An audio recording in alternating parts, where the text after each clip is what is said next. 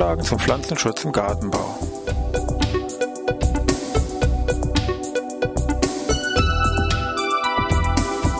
Ein wöchentlicher Podcast der Forschungsanstalt für Gartenbau an der Fachhochschule Weinstefan von und mit Thomas Lohrer. Für Gartenbaustudenten und alle anderen, die sich für Krankheiten und Schädlinge an Pflanzen, deren Biologie und Bekämpfung interessieren. Heute integrierter Pflanzenschutz. Ja, ich begrüße Sie wieder zu einer neuen Podcast-Ausgabe zu Pflanzenschutz im Gartenbau. Ähm, wir wollen uns ja heute, wie schon geschildert, mit dem Thema integrierter Pflanzenschutz ein bisschen näher beschäftigen. Wenn man als Student irgendwas nicht weiß, was bekommt man da gesagt? Ja, fragen Sie nach. Also gut, dann fragen wir mal nach bei Professoren, Mitarbeitern, IWIS und und und, definieren Sie bitte integrierter Pflanzenschutz und ähm, da werden Sie merken oder sehr schnell feststellen, da erzählt nicht jeder was anderes. Da denken Sie auch, das kann ja nicht sein, das kann doch jeder was anderes meinen. Das muss auch irgendwo festgesetzt oder definiert sein, aber das ist ähm, wirklich ein bisschen schwierig, weil dieser Begriff integrierter Pflanzenschutz äh, eben nicht einmalig definiert ist, sondern je nach Betrachtungsweise und je nach ähm, Veröffentlichung unterschiedlich. Es gibt wirklich eine Reihe hier an Definitionen. Es gibt sogar, das ist kein Witz, eine Veröffentlichung die sich dann nennt Kompendium der integrierter Pflanzenschutzdefinition, zwar auf Englisch, aber übersetzt würde es so heißen aus dem Jahre 2002. Die haben so da locker rund 70 verschiedene Definitionen von integrierten Pflanzenschutz oder in Englisch dann Integrated Pest Management, IPM, übrigens feststehender Ausdruck hier, auch bei vielen Büchern, äh, IPM mit aufgeführt. Und das ganze Spielchen fängt also an Ende der 50er Jahre, 1959, von Stern und Mitarbeitern, die also zum ersten Mal hier diesen Begriff von dem integrierten Kontrollkonzept oder integrierten Pflanzenschutz, sag ich mal, auf den Weg gebracht haben. Die haben das damals verstanden als eine angewandte Krankheiten- und Schädlingskontrolle äh, mit der Kombination und Integration biologischer und chemischer Maßnahmen. Ähm, bei uns in Deutschland sind im Wesentlichen zwei Definitionen, die im Wesentlichen parallel, sage ich mal, so ein bisschen umhergeistern. Das ist zum einen die, die Definition jetzt auf der Basis, ich sag mal, äh, EPO, FAO und ULRB, also verschiedene internationaler Pflanzenschutz, und Ernährungsorganisationen, die unter, unter anderem so lautet, dass dieser integrierte Pflanzenschutz eben ein Verfahren ist, bei dem alle wirtschaftlich, ökologisch und toxikologisch vertretbare Methoden angewandt werden, um, jetzt kommt es wichtig, Schadorganismen unter der wirtschaftlichen Schadenschwelle zu halten, etc.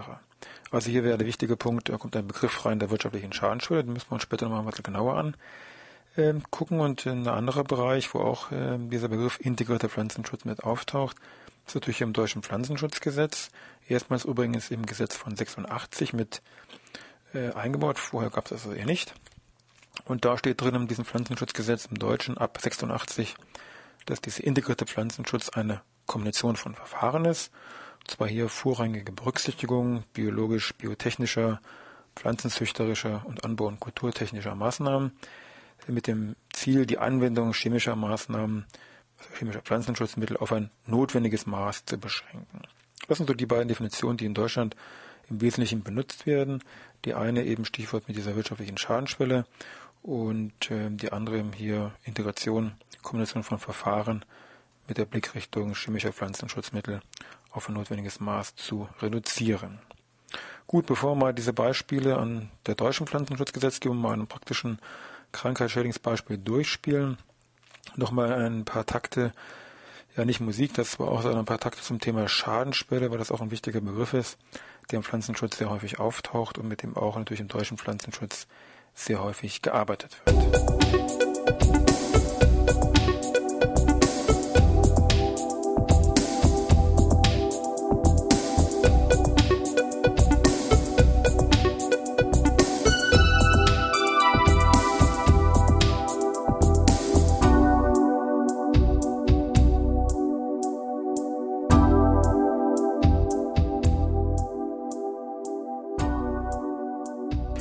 Begriff Schadenschwelle ist im Wesentlichen äh, zu unterscheiden die sogenannte biologische Schadenschwelle und das andere ist die ja, häufig benutzte wirtschaftliche Schadenschwelle.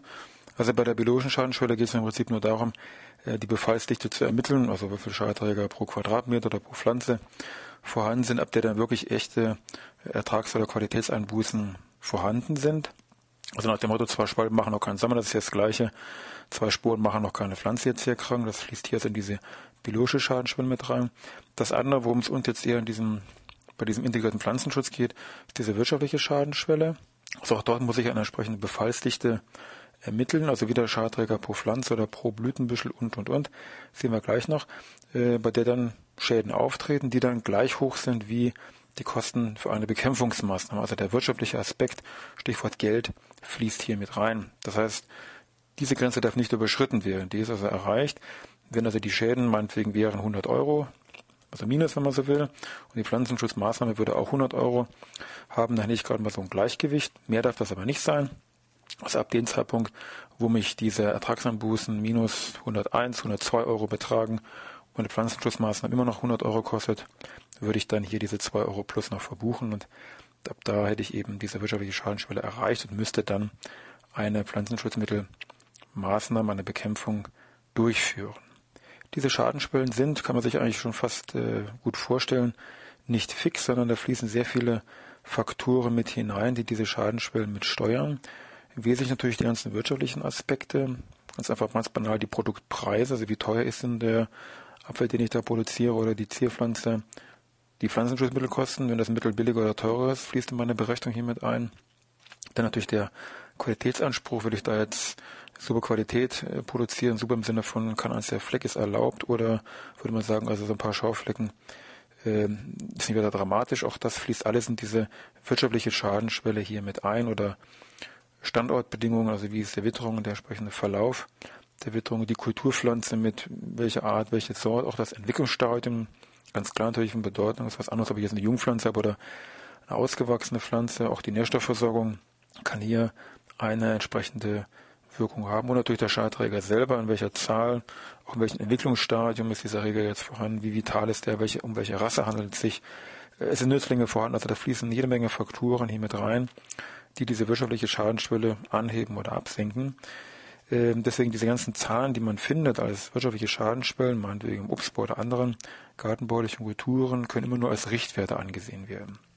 Also beispielsweise hier für Spannerraupen, um mal ein paar Zahlen einfach zu nennen. Äh, Spannerraupen, Spannerraupen im Bereich Kernobst, im Bereich äh, Vorblüte rechnet man in der Regel mit fünf bis acht Raupen pro 100 Blütenbüschel, aber man muss in den Bestand reingehen. 100 Blütenbüschel sich angucken, durchzählen, wenn ich fünf bis acht Raupen erreicht habe, wäre hier die wirtschaftliche Schadenschwelle erreicht. Oder ob beim Spinnmilbe, also rote Spinne anders ausgedrückt, äh, würde man im Winter eine Astprobenkontrolle durchführen. Zwar mit der Fruchtholz in der Summe würde man sich angucken, am besten mit einer Lupe, um die Wintereier zu suchen und zu finden. Und bei 1000 bis 2000 Wintereiern auf diese 2 Meter Fruchtholz würde man auch sagen, so jetzt ist die wirtschaftliche Schadenschwelle erreicht, Bekämpfungsmaßnahme wäre auf jeden Fall hier aus wirtschaftlicher Sicht äh, sinnvoll.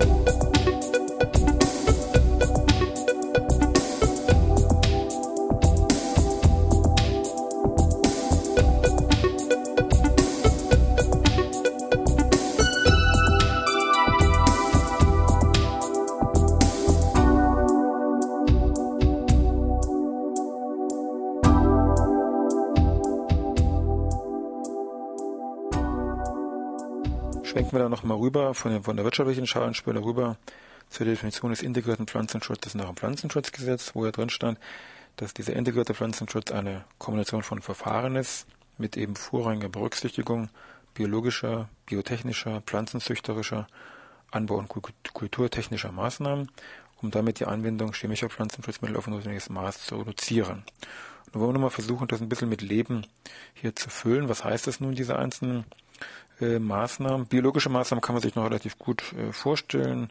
Das sind natürlich Stichwort Nützlinge. Also der ganze Bereich im Wesentlichen unter Glasanbau, wo ich kontrollierte Bedingungen habe, Temperatur, Luftfeuchtigkeit und so weiter, kann ich hier wunderbar mit dem ganzen Spektrum an Nützlingen arbeiten, erregerabhängig, kulturabhängig, also Schlupfwespen, Flurfliegenlarven, räuberische Gallenmücken und, und, und, also wunderbares Spektrum, ähm, was ich da je nach Kultur in der Regel zur Verfügung habe. Bei den biotechnischen Maßnahmen, darunter würde eben vor allem diese Gelbtafeln, Blautafeln, hier gegen Tripse, Pheromonfallen, die insbesondere im Obstanbau gegen die ganzen Wickler, Apfelwickler, Pflaumenwickler und so weiter eingesetzt werden können. Aber auch im Bereich Gemüsebau gibt es Pheromonfallen. Auch die klassische Bierfalle im Hobbybereich würde unter diese biotechnische Maßnahme fallen.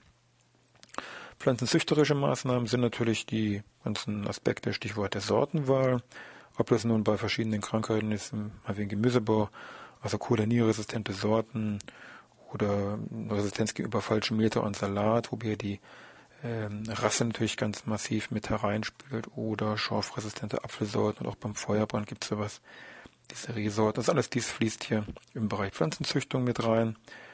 Äh, wenn dich da vielleicht nichts auftut, kann man sagen, gut, da bleiben noch diese Anbau- und kulturtechnischen Maßnahmen. Vielleicht kann ich über Pflanzabstände, Mischkulturen oder Beachtung der Fruchtfolge, insbesondere bei bodenbürtigen, pilzischen Erregern, hier einiges äh, doch drehen. Wenn ich diese ganzen Maßnahmen biologisch, biotechnisch pflanzenzüchterisch, anbaukulturtechnisch berücksichtigt habe, dann äh, habe ich durch das Ziel auch damit äh, den chemischen Pflanzenschutzmitteleinsatz auf das notwendige Maß zu beschränken. Das heißt nicht, dass dieser integrierte Pflanzenschutz jetzt gegen Chemie ist, steht überhaupt nicht. Es geht eben nur darum, erstmal die anderen Maßnahmen abzuchecken, zu gucken, was geht, was kann ich, was kann ich nicht. Wenn man das ausgeschöpft hat, dieses Pensum, dann natürlich mit entsprechenden genehmigten und zugelassenen Pflanzenschutzmitteln gegen Krankheit A, B und C dann hier natürlich vorgehen.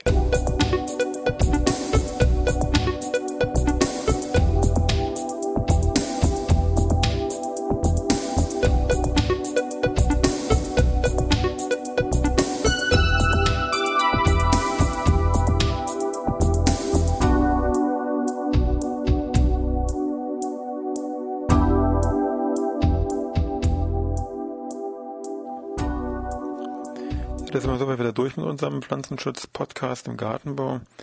Diesmal haben wir uns ja ein bisschen näher mit dem Thema integrierter Pflanzenschutz beschäftigt. Man kann schon vermuten, integrierter Pflanzenschutz gibt mit Sicherheit noch irgendwas oben drüber. Das ist auch so.